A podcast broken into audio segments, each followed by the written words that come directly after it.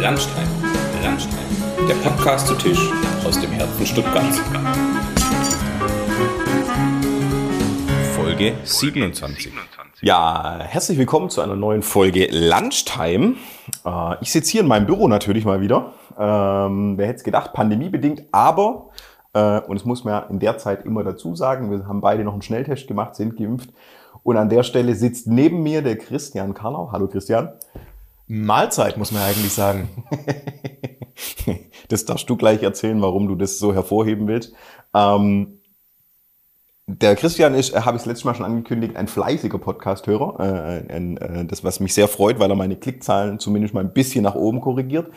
Deshalb kennst du das Spiel ja, Christian. Du darfst jetzt äh, zum Einstieg erstmal erläutern, woher wir uns kennen. Und jetzt bin ich gespannt, ob du das zusammenkriegst. Aber sicher. Aber zunächst erstmal müssen wir allen Hörerinnen und Hörern noch ein bisschen das Geheimnis lüften. Im Grunde genommen Lunchtime, Mahlzeit, die Begrüßung, die eigentlich dazugehört. Aber heute ist es ja eher der Breakfast Club. Ne? Also wir sind ja live und in Farbe am frühen Morgen bei der Aufzeichnung, also eigentlich der Breakfast Club. Genau, aber das, äh, ich wollte jetzt nicht gleich das ganze Format umbenennen. Aber wunderbar, also im Grunde genommen, äh, woher wir uns kennen, das ist ja auch so eine, so eine, so eine illustre Geschichte. Ähm, Elmar und ich, wir haben uns auf einem Doppeldate kennengelernt. Das ist zum Beispiel, äh, zumindest in meiner Erinnerung der Fall. Und zwar am Marienplatz. Am schönen Marienplatz wurden wir gedoppeldatet von unserer Freundin Melis. Aber war das ein geplantes Doppeldate oder war das ein zufälliges Doppeldate? Ja, da bin ich mir nach, im Nachhinein nicht mehr so sicher. Zumindestens das Universum hat es, glaube ich, äh, ganz gut äh, mit uns gemeint. Und äh, ja, also Fun Fact, ich saß links, du saßt rechts am Tisch. Wir kannten uns nicht und wussten nicht, dass es uns beide gibt, bis Melis kam mit einem äh, Projekt von ihr. Und zwar, ähm, glaube ich, ein ähm, Mensch mit Migrationshintergrund oder, oder Hintergrund Flucht äh, den sie unterstützt hat, irgendwie als Mentorin. Und äh, wir zwei haben uns eh schon so ein bisschen äh, auf Schwäbisch unterhalten und der junge Mann kam auch mit, hat überhaupt kein Deutsch verstanden und erst recht nicht, was wir gesprochen haben. Und so sind wir, glaube ich, ins Gespräch gekommen zum ersten Mal. Ja. Und die Melis, muss man auch an der Stelle sagen, kann auch sehr gut Schwäbisch. Liebe äh, Grüße! Liebe Grüße an der Stelle, genau, aber das äh, war, glaube ich, habe nur die ganze Zeit ich, das äh, so kritisch geschaut, äh, weil ich versucht habe, äh, rauszufinden in meinem Hirn, aus welchem Land er kommt. Aber ich komme nicht mehr drauf. Auf jeden Fall war es, glaube ich, super tricky für ihn in der Situation, uns zu folgen. Und der ein oder andere Weißwein war, glaube ich, auch dabei, weil es war eher äh, warmes Wetter. Ja. Von dem her wurde das äh, wahrscheinlich nicht besser. ja, und ich glaube, wir haben auch nochmal das Bild des typischen Deutschen, der so grumpy ist und, und irgendwie kein, kein, äh, kein Wort rausbringt, haben wir, glaube ich, nochmal tüchtig äh, durcheinander gewirbelt. Das auf jeden Fall. Äh, aber da ist auch, wieder Grüße an die Melis, ist sie auch keine, äh, kein Kind von Traurigkeit, was das Reden angeht. Das kann man so sagen. Genau, ja, schön. Nein, äh, das hatte ich tatsächlich auch noch abgespeichert. Ähm, ich hätte es wahrscheinlich ein bisschen anders, an anderen Worten beschrieben, aber. Äh da bin ich gespannt. Jetzt aber mal, äh, das, Elmar, sag mal, woher kennen wir uns eigentlich? Also ich war zufällig, aber nein, alles gut. Ähm, jetzt äh, habe ich das letzte Mal schon so ein bisschen geteasert, ohne dein Wissen. Ähm, der Christian hat nämlich gemeint, ihm wäre es ganz recht, wenn wir im, im Januar die Aufnahme machen. Da habe ich gesagt, blöd. ich lade heute, äh, ich strahle heute aus und da habe ich eigentlich gesagt, wir schaffen es dieses Jahr noch. Und er hat mich ein Glück nicht hängen lassen, danke an der Stelle. Ähm, und äh, ich habe ja schon so ein bisschen umrissen, ähm, junger Typ, äh, der bei, bei Hugo Boss arbeitet, da inzwischen auch die ein oder andere Station äh, hat. Jetzt habe ich ja ganz oft irgendwelche Unternehmer, Gründer, selbstständige Fotografen. Jetzt kommt da so ein Konzerntyp in Anführungszeichen, ähm, aber natürlich nicht ohne, ohne Grund, äh, weil wir uns tatsächlich nicht nur über Konzernstrukturen austauschen, sondern über alles Mögliche. Ähm, und dabei äh, der Christian, glaube an der Stelle raussticht, dass er auf jeden Fall nicht nur Konzernstruktur denkt, sondern auch ganz, ganz oft über die Grenzen raus. Auch so ein, zwei Themen schon angeteasert. Stichworte, die würde ich jetzt nicht gleich fallen lassen. Ähm, aber vielleicht mal auf deinen, wenn man dich jetzt vom Beruf her beschreiben würde, bei Hugo Boss äh, im Einkauf, äh, da in einer verantwortenden Position, da auch schon ein paar Stationen gemacht. So, wie kamst du in die Modewelt, äh, in Anführungszeichen, und äh, warum Hugo Boss? War das halt das, was geklappt hat und dann der Weg, wie er jetzt bisher war. Äh, vielleicht kannst du da mich und die Zuhörer nochmal abhören. Vielleicht höre ich mal auch mal wieder was Neues. Ja, gerne. Und, und ich glaube, das liegt gar nicht so weit auseinander. Also das Corporate-Umfeld und trotzdem als Unternehmer, Unternehmerin irgendwie tätig zu sein. Ich glaube, das passt schon ganz gut zusammen. Ähm, der Weg ist allerdings etwas, was nicht immer so vorgezeichnet war bei mir, ähm, wie ich es geplant hatte. Hm. Ich muss sagen, also jetzt beispielsweise ähm, leite ich den Einkauf oder ja die Beschaffung, würde man im Grunde genommen sagen, für die Handelsware, das heißt alle Textil, ähm, Textilprodukte Davor allerdings ähm, war es der Einkauf für Nichtproduktionsmaterial. Und das war eigentlich was, was, was mich am, am weitesten auch gebracht hat, weil das war ähm, zum ersten Mal auch so ein Punkt, um alles Mögliche herauszufinden, was es da draußen gibt. Also es war der Einkauf Möbel, Boden, Licht, Accessoires wie Kleiderbügel, Mannequins, ähm, die, die ich verantwortet habe. Und darüber habe ich dann auch gemerkt, was es eigentlich für ein großes äh, Feld betrifft. Und dass es nicht nur die Modebranche ist, die mit Textilien zu tun hat, sondern gibt es ja noch super viele Sachen drumherum. Also gerade so Mannequins, Kleiderbügel, Boden, Licht.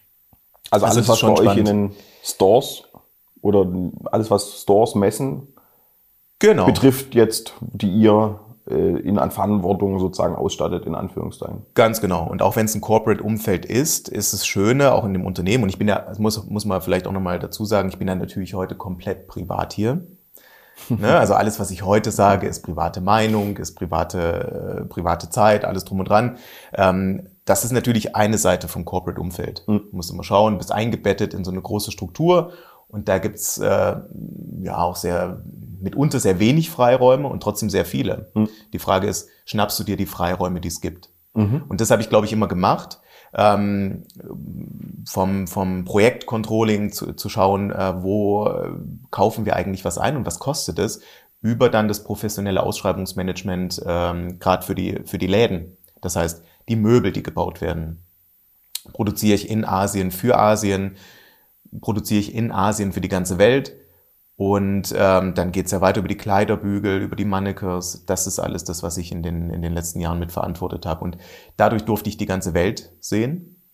Ich konnte super viele Produkte, viele Produzenten mir anschauen. Und das ist ein großer, großer Mehrwert gewesen in meinem Leben. Und wie kam dann der, der ich kenne es so ein bisschen von, von äh, einem befreundeten Paar, äh, die beide bei Stiel sind. Und da ist äh, Laura auch im Kernprodukt Motorsäge und der Andi eben im komplett anderen, so Akku, äh, Akkugeräte auch viel, viel breiter gestreut. Also, und da wird man auch sagen, ganz klar, Stil ist irgendwie Kern. Wir mhm. dürfen ja alle Marken nennen, das ist immer super.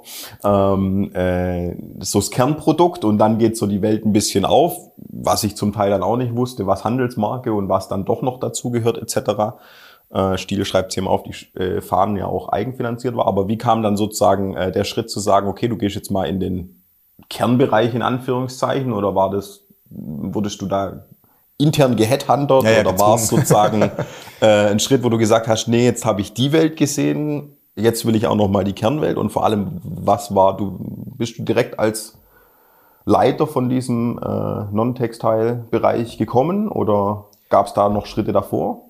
Da gab es viele, viele Schritte davor. Und ich glaube, das, was immer im Corporate-Umfeld wichtig ist, was im Privatleben wichtig ist, aber auch als Selbstständige, Selbstständiger wichtig ist, ist Weiterentwicklung. Mhm. Also immer neugierig zu bleiben. Steve Jobs hat ja mal gesagt, stay hungry, stay foolish.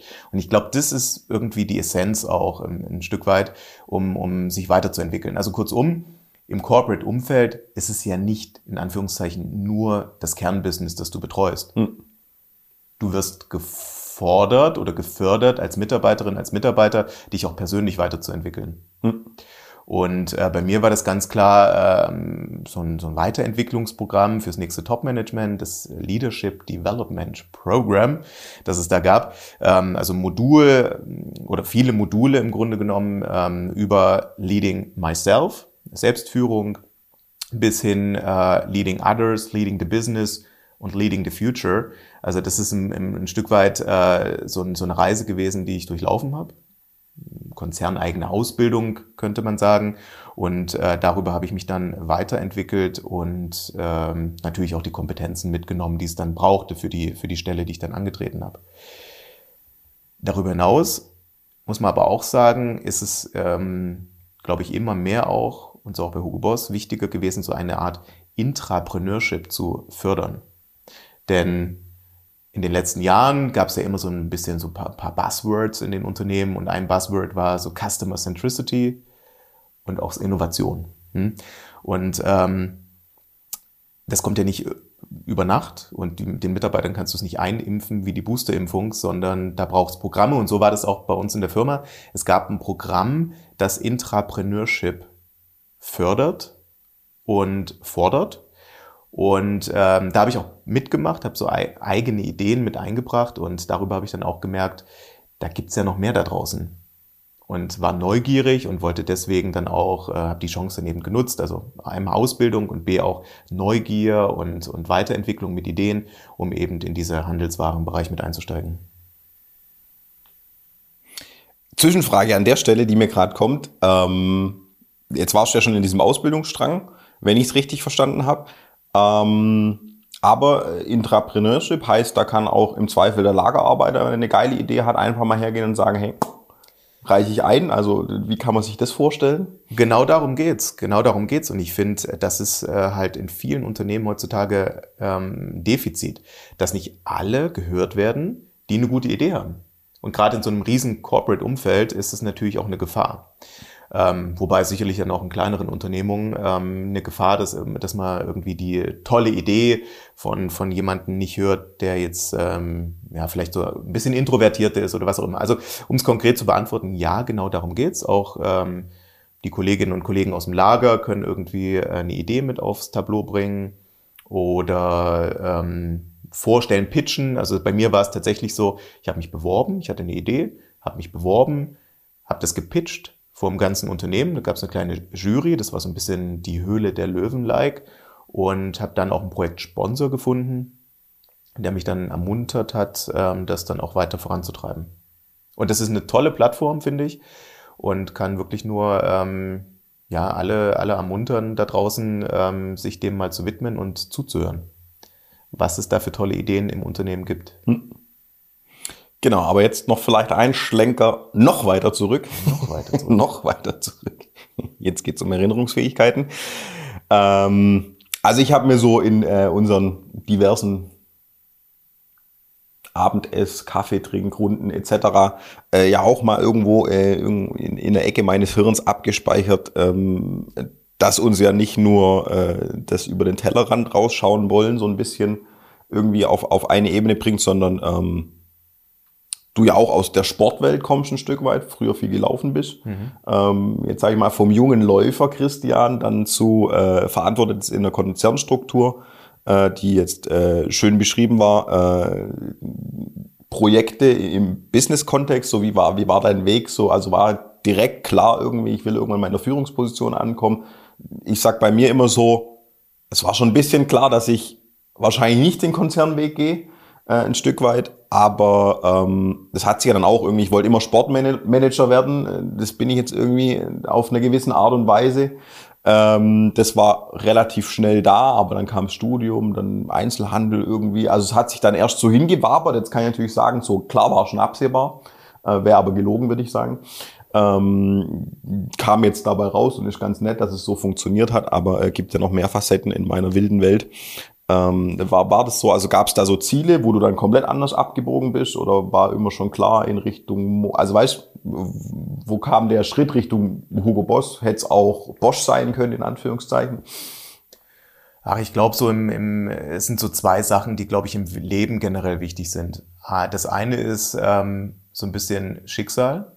Mhm. Ähm, das ist sicherlich ja auch günstige Fügung gibt oder auch der eine oder andere, die eine oder andere mag sagen, irgendwie vielleicht noch Zufälle. Ähm, das ist sicherlich auch so. Also mitunter braucht es halt so eine glückliche Hand des Schicksals, so ein Wink, so ein Ruf, was auch immer, um das zu machen, was man macht. Beispiel dafür, das bringe ich gleich noch im Anschluss. Und das Zweite ist, also ich habe jetzt keinen großen Lebensplan und kein großes Ziel, das am Ende steht, aber immer Etappenziele. Und das habe ich ein Stück weit übers Laufen kultiviert. Das habe ich wahrscheinlich schon immer als Talent in mir getragen und übers Laufen beispielsweise auch kultiviert und im wahrsten Sinne auf die Strecke gebracht. Denn ich bin Marathon gelaufen. Und das große Ziel ist es, na klar, ähm, die 42,195 Kilometer zu schaffen. Aber das macht dir das Leben schwer. Wenn du nur diesen riesen Mammutaufgabe 42,195 Kilometer vor der Brust hast, dann wird es bald zäh und kostet super viele Körner. Ergo, was hat Sinn gemacht? Das sind Teilziele zu unter, unter, und, unterteilen und, und aufzubauen. Und genauso habe ich das, glaube ich, im Leben gemacht. Und so hatte jede Episode in meinem Leben ein spezifisches Ziel. Und sei es jetzt beim Marathon wieder, um bei dem äh, Vergleich zu bleiben, sei es jetzt mal Tempotraining, sich den Berg rauf zu quälen, dann hat es geholfen, einfach, um nach diesem Ziel einfach einen Haken dran zu machen oder auch eine längere Erholungsphase einzubauen, um selber reinzuspüren und zu kultivieren, na, was brauche ich gerade im Leben? Und jetzt wieder aufs Business übertragen. Ich glaube, das braucht es auch im Leben, sich gewisse Teilziele von Zeit zu Zeit zu stecken, eine eigene Vision, eine eigene Mission und dann die Teilziele runterzubrechen und das aber auch bedarfsgerecht sozusagen zu leben. Also kurzum, was bringt's denn, wenn ich jetzt irgendwie einen großen Traum vom Leben habe, der Unternehmer zu sein, aber in der, in der derzeitigen Situation ist es A nicht drin oder B nicht, fühlt sich nicht richtig an. Hm, dann bringt's nichts. Und äh, ein Beispiel noch für, für den Wink des Schicksals.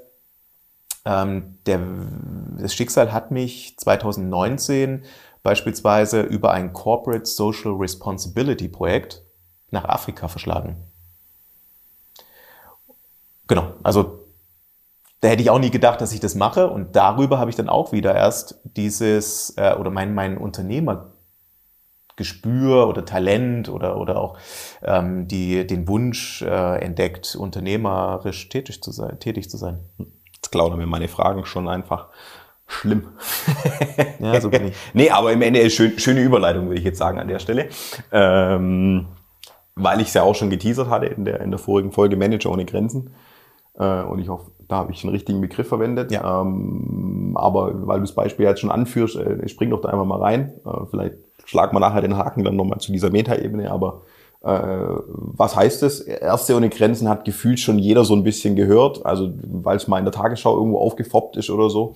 Äh, Manager ohne Grenzen habe ich mich, bevor wir uns gekannt haben, nie irgendwie damit beschäftigt. War dann irgendwie so klar, dass es gibt, macht irgendwie Sinn.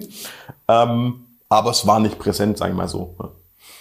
Und darum geht's ja, glaube ich, im Leben, ähm, sich neuen Dingen zu, zu widmen und das dann rauszufinden, was ist es eigentlich. Also, 2000, Ende 2018 kam das Unternehmen um die Ecke, also auch da wieder Corporate Umfeld. Ne? Du hast es ein bisschen so als äh, der große träge, äh, das große träge System irgendwie dargestellt. Und jetzt stell dir vor, du bist in so einem großen System und dann kommt die Personalabteilung um die Ecke und sagt, hey, wir haben eine tolle Idee. Im Corporate Sustainability äh, oder Responsibility Umfeld wollen wir eine Kooperation starten mit Manager ohne Grenzen. Und ich dachte auch so, was ist das? Hm. Klingt gut, aber was ist das? Mich reingefuchst und ähm, tatsächlich wie Ärzte ohne Grenzen, nur für Business Casper, ne? so wie du und, und ich, äh, die sich dann ähm, da melden können. Eine NGO in Stuttgart, Schöne Grüße an die Helene Prölz, die das seit Jahren, Jahrzehnten leidenschaftlich macht ähm, und, und äh, sich da einsetzt. Und ähm, Manager ohne Grenzen ermöglicht es eben, auf Augenhöhe Beratung durchzuführen für Unternehmen, Unternehmungen in Schwellen- und Entwicklungsländern. Und ich also auf die Homepage gegangen und habe mir dann mal angeschaut. Also der Deal war, du kannst dich drauf bewerben mit deinen Skills und suchst dir ein Projekt raus, das du betreuen möchtest als Mitarbeitender.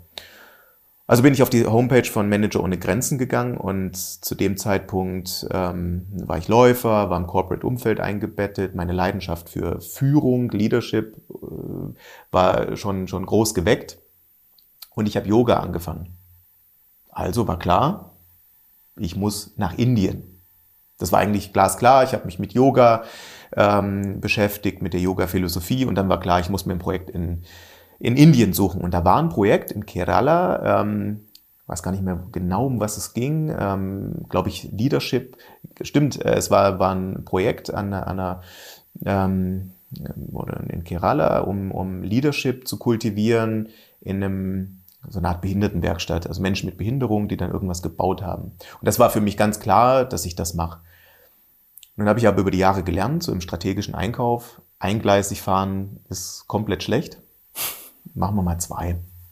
Und habe mir noch ein anderes Projekt rausgesucht, was irgendwie in mir resoniert hat.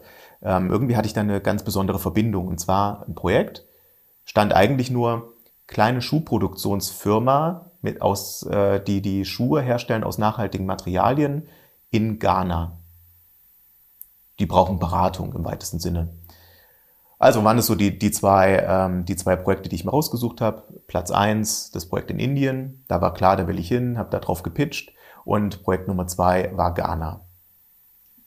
Und dann habe ich das gepitcht, habe das eingereicht und Feedback war, ja Christian, das ist ja super, dass du dich da drauf bewirbst. Ghana-Projekt, das ist doch genau deins.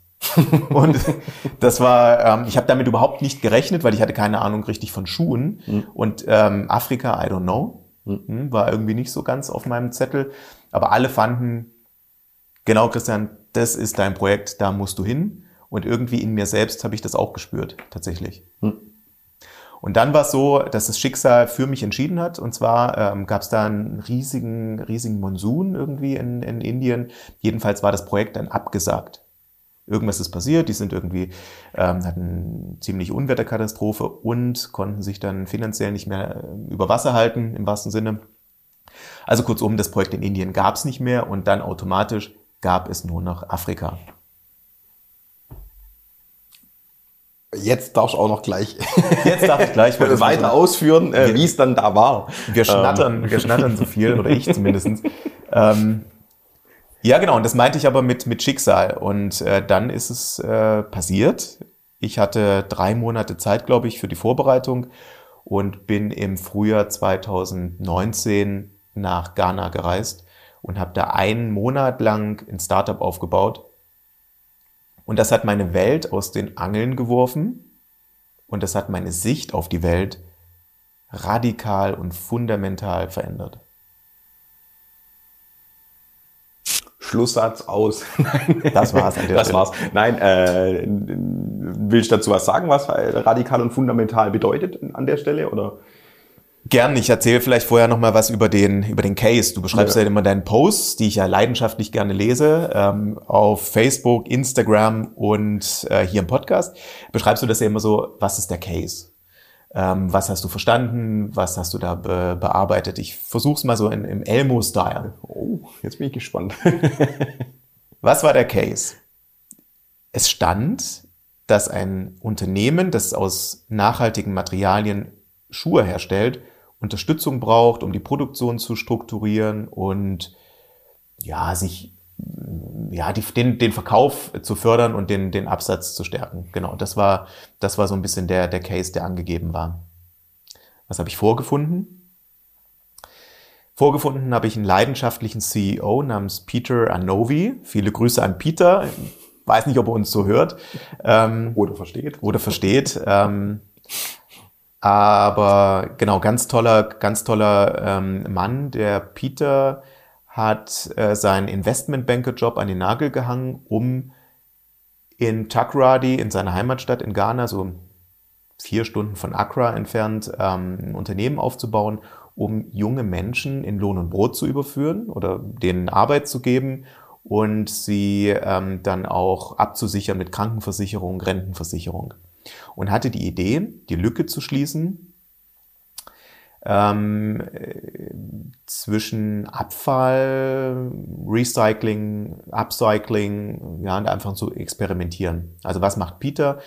Peter hat im Grunde genommen ein Upcycling-Business und stellt aus gebrauchten Kleidungsstücken und Reifen Schuhe her. Und das fand ich super spannend spannend, super faszinierend und hatte im Vorfeld mir nie Gedanken gemacht, was mit unserer Kleidung passiert. Und jetzt kommen wir zu diesem Punkt fundamental. Ich, mir war nicht klar, was mit unseren Klamotten passiert, wenn wir sie in den Altkleidercontainer schmeißen. Hm. Hast du eine Idee, was damit passiert? So ein bisschen, ne? Gut, wir haben uns ja schon ein bisschen, bisschen genau. Aber die Zuhörerinnen und Zuhörer können ja, ja, sich selber mal die Frage stellen, was passiert denn eigentlich damit? Ich habe so den Eindruck, wir in, in Deutschland im Speziellen wir nutzen das so ein bisschen als Abfallquelle. Wir brauchen Platz im Kleiderschrank, wollen jetzt irgendwie im Winter oder im Frühjahr so ein bisschen die Garderobe wieder auf Vordermann bringen oder auf Vorderfrau. Und ähm, was machen wir? Wir packen unsere Klamotten, schmeißen die in den Kleidercontainer, haben noch ein gutes Gefühl dabei und haben Platz im Schrank. Hm. Doch was dann passiert, da habe ich mich dann reingefuchst. Nur fünf Prozent der Bekleidung kommt Bedürftigen zugute. Hm, so irgendwie äh, Menschen mit äh, Lebensmittelpunkt Straße beispielsweise ähm, oder sonstige Menschen, die es brauchen. Nur fünf Prozent davon kommen, äh, kommen eigentlich dann in den Genuss. 95 Prozent werden verkauft. Hm. Und davon ein Großteil wird nach Afrika verkauft. Afrika ist wirklich der, der, einer der Riesenmärkte für diese, man könnte fast sagen, Second-Hand-Bekleidung. Führt aber dazu, dass es in Afrika den Bekleidungsmarkt kaputt macht. Es ist einfacher, so ein Produkt aus Europa zu kaufen, als eins aus eigener Herstellung aus zum Beispiel Ghana. Und dann geht's in der Kette ja weiter. Ähm, in der Kette geht's weiter, indem es ja in Afrika keine Altkleidercontainer gibt. Das heißt, spätestens wenn die Bekleidung dort ausgetragen ist, dann wird sie am Straßenrand verbrannt, irgendwo weggeschmissen, wie auch immer. Und das Gleiche passiert übrigens mit unseren Autos und mit unseren Reifen. Unsere Autos, der größte Markt für Gebrauchtwagen, der ist dann auch in Afrika, die werden verschifft. Das bringt noch richtig viel Kohle für die, für die, für die Zwischenhändler. Nur in Afrika ist es ja dann so, mit Recycling sieht's da nicht so weit aus wie bei uns. Also werden die Reifen beispielsweise am Straßenrand verbrannt.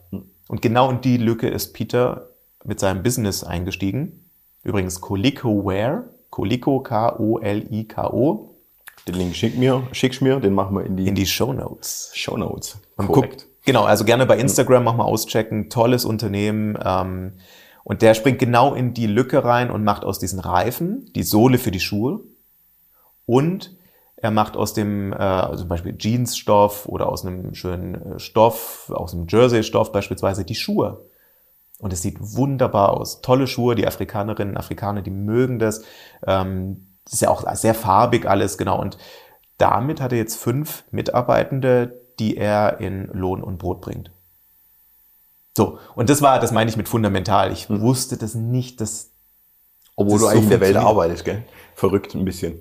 Ja, aber tatsächlich in, in einer sehr privilegierten Situation. Also eine, also was heißt oder fast schon andere Perspektive. privilegiert. Ja, genau. Also die, ich würde, also Perspektive ja. trifft es eigentlich ganz gut. Immer so die europäische Perspektive, ähm, würde ich mal sagen, ähm, in dieser Bling-Bling-Fashion-Welt, auch mhm. mit den Endkonsumenten. Genau, aber der andere Blick für die Supply Chain, der hat mir dann noch gefehlt oder auch für die, für die volkswirtschaftlichen Aspekte da dahinter. Obwohl du ja äh, schon also sage ich mal, keine Ahnung, ein Store Manager hat wahrscheinlich, der kriegt halt Ware hin und her. Also der ist ja theoretisch nur mit dem Produkt am Endkunden, in Anführungszeichen. Ähm, du hattest ja über den Einkauf, würde ich jetzt behaupten, wenn ich so zuhöre, einen Teileinblick, aber halt trotzdem, wenn ich jetzt überlege, wir sitzen hier mit einem schönen Blick über äh, Leonberg, in Anführungszeichen. Ja. Äh, wenn ich jetzt die ganze Zeit nach da gucke, habe ich halt nie nach da geguckt obwohl ich bei mir im Büro war. So ein bisschen, so, so würde sich jetzt mein Bild äh, beim Lauschen aufbauen. Das schon ein bisschen tieferen Einblick als nur, ich habe halt die Ware und die muss an Endkunden, sondern okay, wir kaufen ein irgendwo und vielleicht da im Prozess auch drin, wie wird da gesichert in Anführungszeichen, aber halt dann drüber raus nicht. Das also ist ein schönes sprachliches Bild. Also es ist ein schönes sprachliches Bild. Genau, du guckst dann halt in die eine Richtung. Hm. Und dann ist es schwer, den Blick noch woanders hin zu, zu lenken. Und hm. das habe ich dann aber damit getan. Also hm. ich bin direkt eingetaucht. Also ich habe da einen Monat gelebt. Und aber was hast du dann da gemacht? Also Case haben wir jetzt sozusagen äh, aufgemacht, aber äh, was war deine Rolle oder die Erwartungshaltung auch? Oder kam, kamst du hin, es gab eine Erwartungshaltung, du hast dich reingefuchst und ihr habt dann ein komplett anderes Thema gemacht, wo du helfen? Also wie muss man sich vorstellen, was konnte ich in dem Monat mit ihm zusammen, weil er ist ja Investmentbanker, hat sich da einen Case gesucht etc. Also ich würde sagen, er ist schon ein fittes Bürschle. Genau. Der, also man muss auch den kulturellen Unterschied sehen. Also ähm, A habe ich auch sehr viel über mich gelernt. Ich bin mit meinen eigenen Ängsten konfrontiert worden. Ich bin mit also Stereotypen konfrontiert worden, mhm. die wir in Europa haben. Mhm. Beispielsweise, ähm, als ich äh, an Afrika gedacht habe, dachte ich immer an, an so Pickup-Trucks und hinten drauf sitzen irgendwelche Jungs und Mädels mit einer Knarre, also eigentlich mehr Jungs. Mhm. Ähm, und ähm, bin dann tatsächlich mit meinen eigenen Ängsten konfrontiert worden und mit diesen Narrativen, die auch die, die Medien hier in Europa von, von Afrika zeichnen. Mhm. Und auch mit diesen kulturellen Unterschieden. Also ich muss dazu sagen, Manager ohne Grenzen kommt weg von dem, von dem Ansatz, dass Europäer nach Afrika gehen und Brunnen bauen und eine Schule renovieren und eine Schule streichen. Mhm. Und das ist genau richtig so. Denn das brauchen doch keine Menschen. Also die brauchen doch nicht uns Europäerinnen und Europäer, die irgendwie nach Afrika kommen, eine Schule anstreichen. Das können die doch selber. Die brauchen uns doch nicht, um einen Brunnen zu bauen. Das können die auch. Aber was sie brauchen, ist Austausch und Entwicklung auf Augenhöhe. Und man muss dazu sagen, die Jahre davor, also als, als Leiter Einkauf, äh, strategischer Einkauf, nicht Produktionsmaterial, bin ich halt um den Globus geflogen, habe äh, Auditierung gemacht, Prozessaudits, habe ähm, so ein bisschen Lean Construction, ähm, auch mit den Ladenbauern beispielsweise around the globe irgendwie ähm, durchgeführt und so eine Preis- und Wertanalyse gemacht. Das muss man vielleicht noch als Hintergrund sagen. So, jetzt war ich in Afrika und der Peter äh, hatte die Erwartungshaltung, dass ich jetzt seinen Umsatz ankurbel. So, war eigentlich, basically war das so der, der Ansatz, in dem er gesagt hat, so, jetzt gucken wir doch mal, dass hier Kohle reinkommt. Ja. ich habe mich davon aber nicht blenden lassen, sondern ich habe mit Peter erstmal eine kleine SWOT gemacht, also eine kleine Bestandsaufnahme. Wir haben wie ein Audit durchgeführt, das kannte ich wirklich so aus meiner Historie, deshalb habe ich es auch erwähnt und habe recht schnell mit Peter zusammen exploriert. Also ich war auch nicht irgendwie so der white privileged guy, der jetzt da kommt und mhm. ihm erzählt, wie das Business läuft. Nein, nein, wir haben also gemeinsam exploriert, dass das Business nicht skalierbar ist. Mhm. Er hatte beispielsweise keine fixen Abläufe. Wir sind durch die Produktion gegangen, haben, hat mir alle Mitarbeitenden vorgestellt und hat mir das dann auch erklärt, dass heute macht der mal dies, dann macht er mal den Zuschnitt, dann klebt er morgen was. Also es gab also keine fest eingespielten Prozessabläufe, es gab keine fest zugeordneten ähm, Verantwortlichkeiten und es gab auch nicht die Maschinen, die dafür notwendig sind, um so ein Business zu skalieren. Das heißt, seine Erwartungshaltung, den Umsatz zu steigern, das wäre relativ schnell möglich gewesen und zwar mit einer Anbindung an Amazon. Hm. Geht, also Afrika, auch da unser Narrativ, ne, die sind irgendwie ähm, malen mit, mit Steinen oder was weiß der Fuchs, was da, was da für, für schlimme Bilder auch existieren. Das ist ja gar nicht so hoch technologisiert zum Teil. Also beispielsweise bezahlt in Ghana jeder irgendwie mit, äh, mit mobiler Währung. Hm.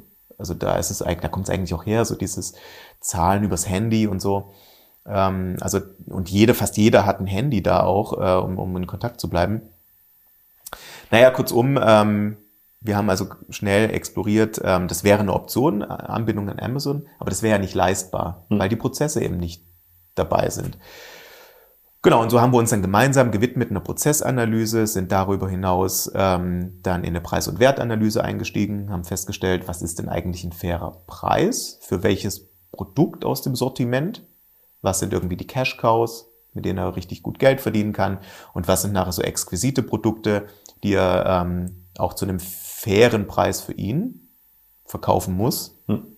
Das hat er auch nicht so, ähm, so richtig bedacht. Und dann habe ich aber auch den Funken in mir gespürt, noch tausend andere Sachen zu machen. Also das war zum ersten Mal in, in meinem Leben eigentlich auch so ein, so ein Faktor, ähm, mich darauf einzulassen und mitreißen zu lassen von den Ideen, die Peter hat, um mich selber wieder auszutoben. Hm. Also ein Beispiel, wir haben festgestellt, er hat keine gute Homepage. Wenn ihr jetzt auf die Homepage geht, und ich hoffe mal, die Zuhörerinnen und Zuhörer werden das tun, die Homepage habe ich zusammen mit Peter gemacht. Hm. Wir haben festgestellt, wir haben kein, keine guten Fotos. Also haben wir Fotos gemacht. Ich habe mit meinem iPhone, ich hatte das bessere iPhone irgendwie, iPhone 10, ähm, haben wir da irgendwie mit einem Porträtmodus richtig geile Bilder hinge, hingezaubert und äh, haben Shooting am Strand gemacht, haben das auf die Homepage gepackt und ja, so sind einfach ganz, ganz viele Projekte da vor Ort auch mit entstanden, die mir unheimlichen Spaß gemacht haben. Hm. Und ganzheitlich wahrscheinlich so ein bisschen. Oder? Und es war ganzheitlich, hm. genau. Also ganzheitlich und gemeinsam. Hm. Ja, cool. Also, aber das, äh, je nachdem, ich durfte jetzt auch schon das ein oder andere Unternehmen sehen und auch ein paar Menschen begleiten. Mal mehr, mal weniger. Aber da war ja, also es war oft die Situation, dass ich zu einem Thema geholt wurde und mir im Endeffekt, und das ist ja auch so ein bisschen Kernkonzept gewesen von Landstein, dass man sich ganz oft so zum Austausch, hey, lass mal wieder updaten, äh, trifft und dann irgendwann meistens gegen Ende des Gesprächs über den Punkt stolpert, wo man dann irgendwie noch mal eine Stunde dran hängt und den zweiten Espresso hinterher trinkt, ähm, weil man sich dann anfängt, so richtig tief auszutauschen, ohne dass ja, was läuft bei dir, was läuft bei dir, wie ist gerade die Lage. Jetzt meine äh, Vorabfolge war so ein bisschen, wie ist gerade die Lage, weil ich mich jetzt schon gefühlt ein Jahr nicht mehr gemeldet hatte. Ähm, aber da tiefer einsteigen ist ja dann eigentlich immer das, wo, wo was passiert. Also das war, so bewege ich mich gefühlt durch, durch meine Welt. Also so wie du sagst, du bist irgendwie ein konntest da in den Programmen, da kam die Personalabteilung, das ist ja irgendwie wahrscheinlich auch eine Positionierung, wenn man es jetzt von außen betrachten würde, aus meiner Richtung, die du hattest, dass die Personalabteilung zu dir kam, weil die werden jetzt nicht zu allen gehen und sagen, hier, wir haben da ein Programm, hättest nicht Bock. Mhm, klar. Ähm, also auch wieder ein Punkt, wo man sich so wahrscheinlich ein Stück weit nicht unangenehm profiliert hat, aber in, in, in einer guten Arbeit, würde ich jetzt einmal mal äh, voraussetzen. Ähm, so bist du ja Programme durchlaufen und ich durchlaufe halt meine Programme immer aus dem Netzwerk in Anführungszeichen ähm, und versuche mir dann da halt die Sachen rauszuziehen. Aber tatsächlich würde ich jetzt, wenn ich von außen drauf gucken müsste, irgendwas rausziehen, würden mir die Sachen so ein bisschen auffallen. Ja, tatsächlich. Ähm, so, so ist es auch. Und ähm, ja, was ich da aber auch mitgenommen habe, so aus Afrika, war die Neugierde weiterzumachen, hm. hinter die Dinge zu schauen und zu reflektieren, was gibt's da noch und damit aber auch ähm, Ideen zu generieren, die Welt ein Stück weit nachhaltiger zu verändern. Hm. Aber jetzt, genau, jetzt kommt, jetzt kommt eventuell eine Überleitungsfrage, mal schauen, ob ich sie hinkriege, aber jetzt haben wir ja das, also im Endeffekt äh, bist du ja aus dem Impuls, Personalabteilung, hm, du bist hin, bringst jetzt den Input mit. Ähm, ich beschreibe das immer hier bei meinen Mitarbeitern so ein bisschen, weil ich einfach weg davon bin, dass ich sage, es gibt den Mitarbeiter, der 25 Jahre, also wenn es nachher so ist, ist es fein, aber ich glaube, in der heutigen Zeit ist nicht mehr der Mitarbeiter, der 25 äh, Jahre da arbeitet und dafür dann die bronzene und goldene und silberne Nadel irgendwie kriegt, dass es so lange beim Unternehmen ist. Ähm, ich sage da immer ganz gerne in Personalgesprächen dann äh, so, hey, wenn deine Mitarbeiteraktie wertvoller wird und dadurch meine Unternehmensaktie und wir zusammen zwei bis fünf Jahre laufen, ist Weltklasse für mich. Also weil man sich, glaube dafür verabschieden muss, dass einer ewig bleibt, auch wenn er sich persönlich weiterentwickelt. Wenn man dann sagt, hey, ich will Geschäftsführer werden, wird's halt schwierig jetzt in, mein, in meiner Klitsche, weil da gibt's halt schon einen und zwei braucht man gerade nicht in der Größe so. Ähm, also ist es schon so, dass du jetzt mit, dem, mit den Impulsen zurückkommst und dann, äh, jetzt kannst, ich unterrichte ja an der dualen Hochschule, da ist ja immer so ein bisschen das Thema, ich habe einen dualen Studenten ähm, dem ich so ein bisschen unternehmerisches Denken und Handeln in meinem Seminar zeigen darf, aber ich soll ihn ja nicht zwingen, animieren zu sagen, hey, Unternehmen, super, ich habe hier nur studiert, ich gehe jetzt und werde selbstständig. Das soll ja eigentlich nicht der Kernimpuls sein, sondern eigentlich, was du vorhin einleitend so schön gesagt hast, ähm, so ein bisschen, hey, auch in einem großen Konstrukt äh, macht schon Sinn, dass da äh, Dudes sind, die unternehmerisch denken und wenn es nur in ihrem ganz kleinen Packbereich ist, irgendwie im Lager, wo sie sagen, hey, das könnten wir vielleicht optimieren, und da ihr Unternehmertum einbringen, aber sagen, mehr wollen sie gar nicht fein. Also ich bewundere solche Personen auch, die einfach, äh, ja, also musste ja auch in meiner Ausbildung irgendwie dann mal in, in der großen Packerei stehen und so. Und da gibt's einfach Dudes, die sind da 20 Jahre in Packen und sind damit super happy. Und ich würde wahrscheinlich nach sechs Wochen durchdrehen. Ähm, genau, aber äh, um den Übergangsfrage, lange, lange Ausführung. Ähm, war das der Impuls von, von Hugo Boss ein Stück weit zu sagen, sie, sie wollen gucken, ob da was passiert, beziehungsweise jetzt hast du die Impulse gehabt, bringst du die mit ein, also jetzt allein in deinem täglichen Business, aber vielleicht auch wieder bei dem Thema äh, Intrapreneurship, was kann man bewegen? Ich glaube fast kein Unternehmen mehr, ob es jetzt will oder nicht. Also ich glaube, heutzutage kann man immer sagen, Rohöl fördern ist geil. Ähm, so in, in der Art, das heißt, jedes Unternehmen muss sich, glaube ich, inzwischen durch den, den, den gesellschaftlichen ich will es nicht mal Druck nennen, aber einfach um das durchs Bewusstsein, das langsam äh, wächst und da ist und äh, politisch und Friday for Futures und so. Es gibt ja ganz viele Ebenen, wo es auffoppt, der stete Tropfen hüllt den Stein. Ähm, das heißt, kann ja kein Unternehmen mehr durch die Welt laufen und sagen, nee, also ich finde, jetzt fangen wir mal an, Rohöl zu verbrennen im Auto, weil das, das ist einfach geil. Dann müssen, Raffinerie können wir uns sparen, in Anführungszeichen. So, also im Endeffekt müssen sie es ja auch machen, heißt, war das strategischer Impuls von denen oder hat es jetzt bei dir besonders gut gefruchtet? Kannst du es einbauen in deine äh, tägliche Arbeit? Passiert da noch mehr drüber raus? Viele Fragen in der Übergangsfrage. Helmer, darauf möchte ich antworten, ja, ja und ja. Sehr gut. Na, lass es uns mal filetieren. Also zum einen glaube ich, dass Unternehmungen, Unternehmen sehr gut darin beraten sind, Intrapreneurship zu fördern. Mhm. Denn ähm, es muss ja nicht immer eine Idee sein, die sich dann ausgründen lässt. Mhm. Es kann doch aber auch so eine, ein bisschen eine sexy Variante vom KVP sein. Mhm. Hm? Jetzt habe ich also irgendwie, irgendwie einen Kollegen, eine Kollegin, beispielsweise im Lager, du hast gemeint, und die hat einfach eine simple Idee, wie sich die Abläufe verbessern lassen. Mhm. Es trägt zu ihrem Wohlbefinden bei, es trägt zum Unternehmensgewinn äh, schlussendlich bei, wenn die, wenn die Abläufe optimiert sind und die Kosten dadurch vielleicht reduziert werden. Ja, und wozu trägt es noch bei? zur Selbstwirksamkeit der Menschen. Hm. Und es gibt doch nichts Schöneres für uns Menschen, so glaube ich, als selbstwirksam zu sein und das auch zu erfahren. Hm. Und gerade für, für große Unternehmen ist es ja, ja, sagen wir mal, eine Empfehlung auch, äh, die Menschen in die Selbstwirksamkeit zu überführen, denn da haben ja alle was davon. Unternehmung, ähm, der Mensch an sich. Und ähm, dann ist es ein Win-Win, so klassisch würde man ja sagen. Das zweite ist ähm, eine zweite Säule, die bei mir sehr, sehr stark ist vom Interesse her und sicherlich auch vom Talent, behaupte ich mal, müsste man dann meine Mitarbeitenden fragen, ist aber so das Leadership. Mhm. Und ähm, da würde ich auch sagen, die Menschen zu unterstützen, ihre Potenziale zu entfalten, das ist mein Verständnis von Führung. Und unter dem Aspekt ist es ja dann auch wieder ein wesentlicher Unternehmensbeitrag über dieses Intrapreneurship, ähm, da ja dran teilzuhaben. Und das Dritte ist, es muss alles so zur Situation passen aus meiner Sicht. Also du hast ähm, in jedem Lebensabschnitt ja unterschiedliche Bedürfnisse. Und wenn es jetzt eine, eine Mitarbeiterin, einen Mitarbeiter gibt, die wollen eben nach 25 Jahren die bronzene Anstecknadel haben, ist doch fein. Und es muss auch nicht jeder übrigens Daniel Düsentrieb sein und so als Intrapreneur irgendwie sein Glück versuchen.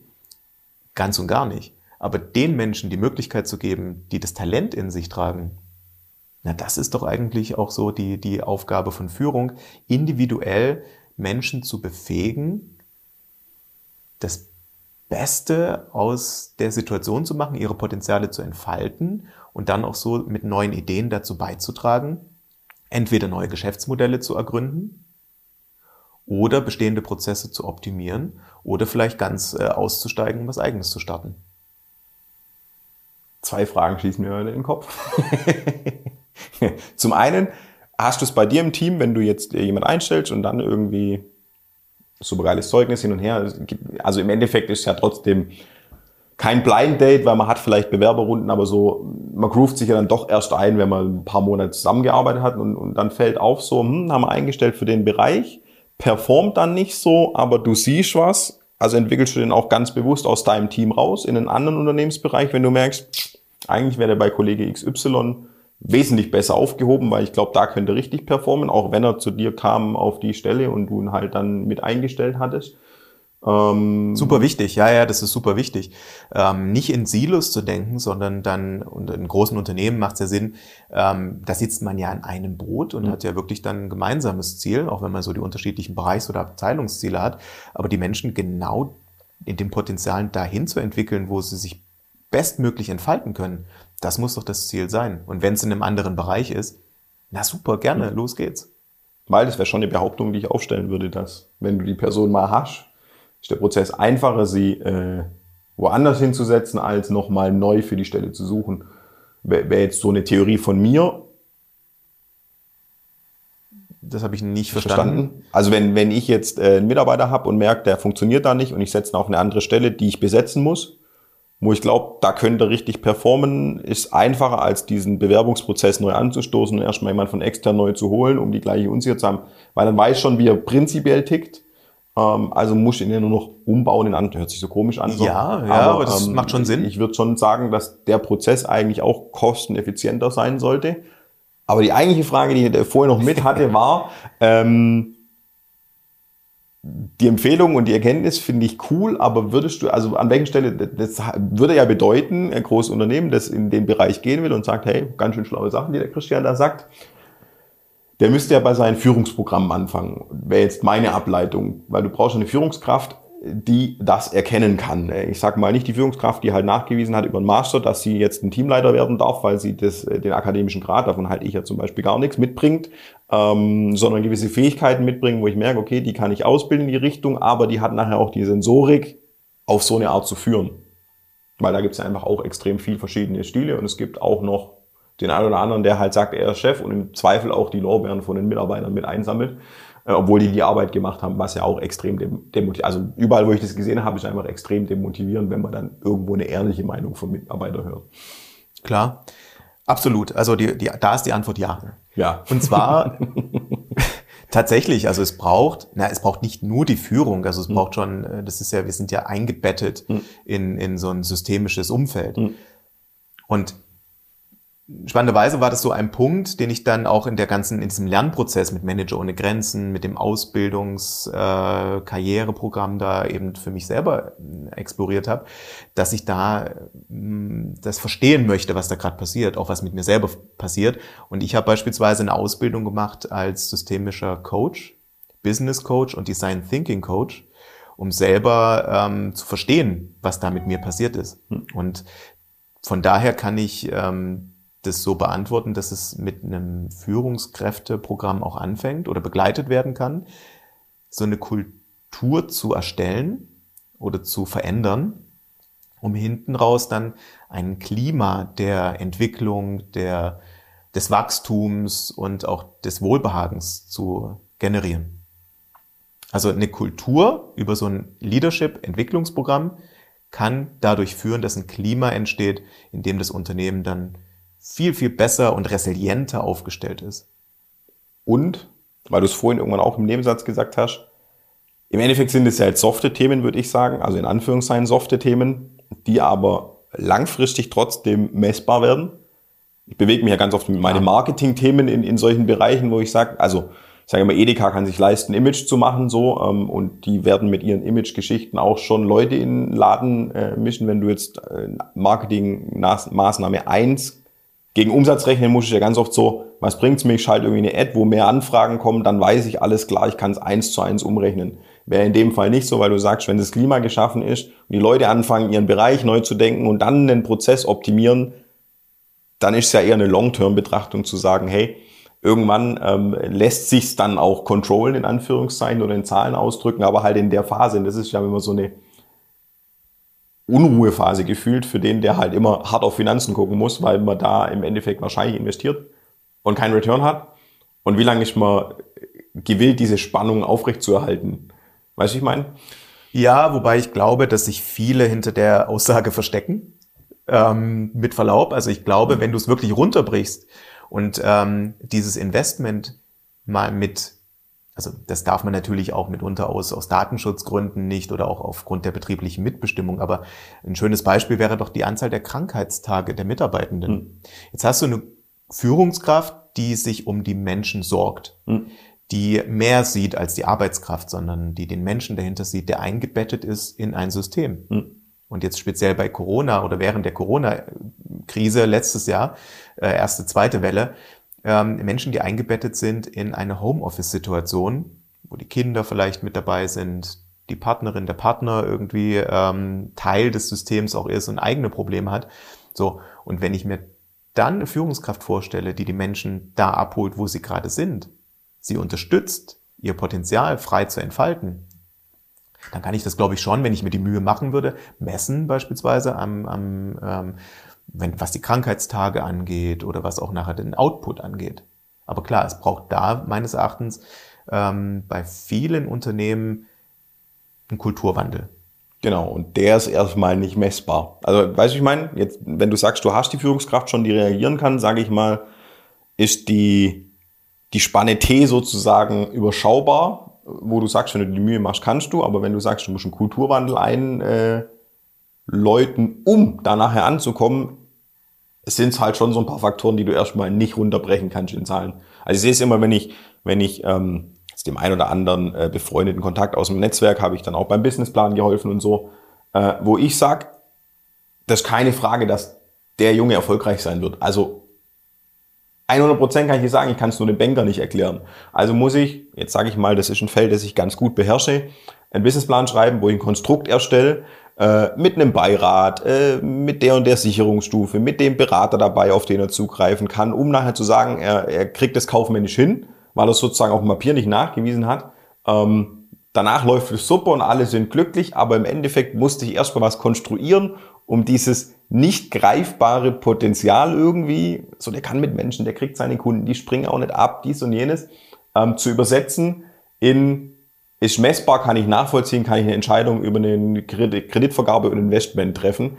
Ähm, was ich in so kleinen Cases, glaube ganz gut kann, äh, da was zu konstruieren, aber es ist halt konstruiert. Wenn, wenn ich dann ehrlich zu mir bin, sage, okay, äh, ich sitze in dem Beirat beispielsweise, drüber gesprochen haben wir in der Form noch nie, aber der Laden läuft. Also so sind alle happy, aber ich musste nur irgendwas erfinden, in Anführungszeichen, um es auf die Strecke zu bringen, weil es nicht messbar war.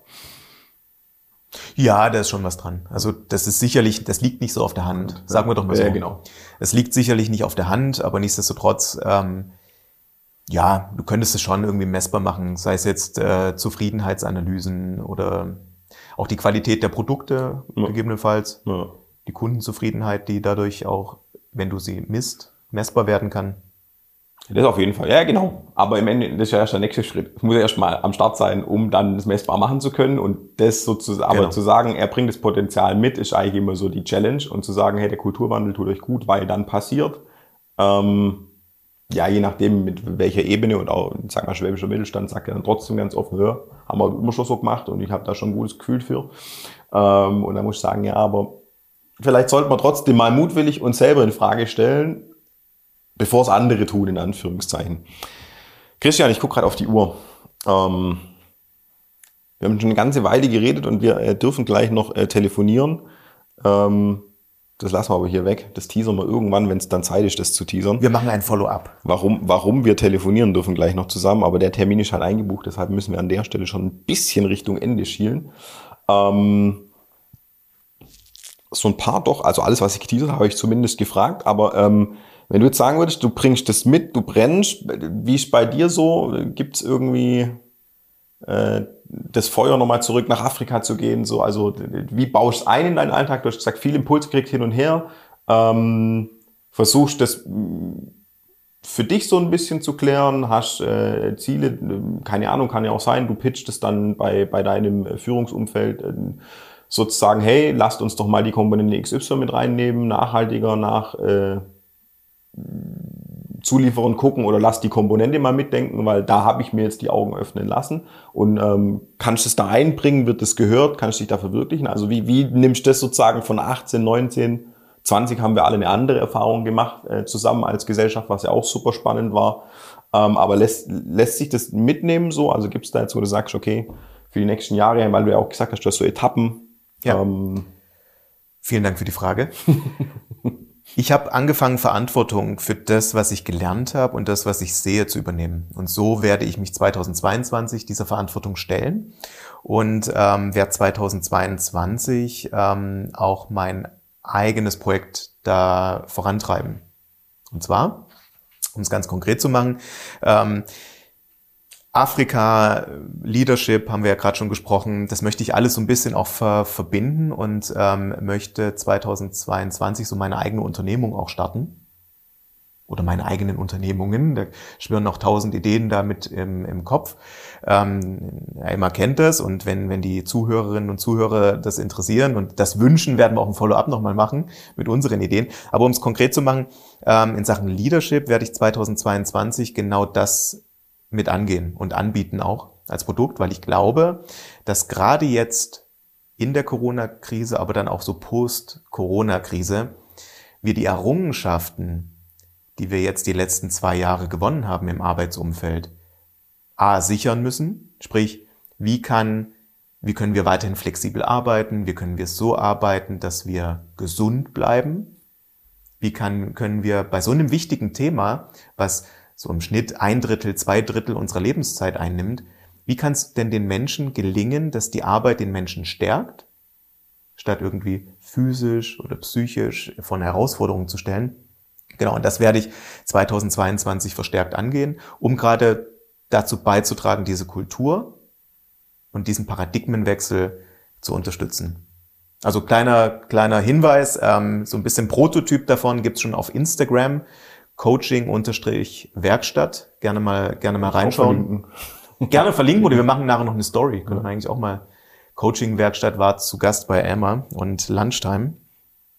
Also kurzum, also gemein, gemeinsam irgendwie ähm, Arbeit neu denken. Das ist tatsächlich was, ähm, was ich mir 2022 als Ziel gesetzt habe, plus dann noch das eine oder andere Projekt auch zu machen in Sachen Afrika, systemisches Coaching. Ja. Cool, ganz konkret. Ich würde sagen, das war ein, äh, ein guter Schlussteaser, der uns dahin bringt, und das haben bis jetzt fast alle geschafft, äh, dass wir wahrscheinlich irgendwann noch mal eine, eine, eine weitere Folge zusammen machen werden hier an der Stelle oder dann wirklich mal wieder beim Lunch. Äh, was, was mir extrem gefehlt hat 2020. Also ich kam damit gut klar, aber tatsächlich gehe ich einfach super gern Mittagessen mit Menschen, wo ich mich spannend austauschen kann. Und äh, würde ich sagen, danke für deine Zeit. Jetzt müssen wir tatsächlich ein bisschen rennen. Absolut. dam, dam, damit wir unseren Call erreichen.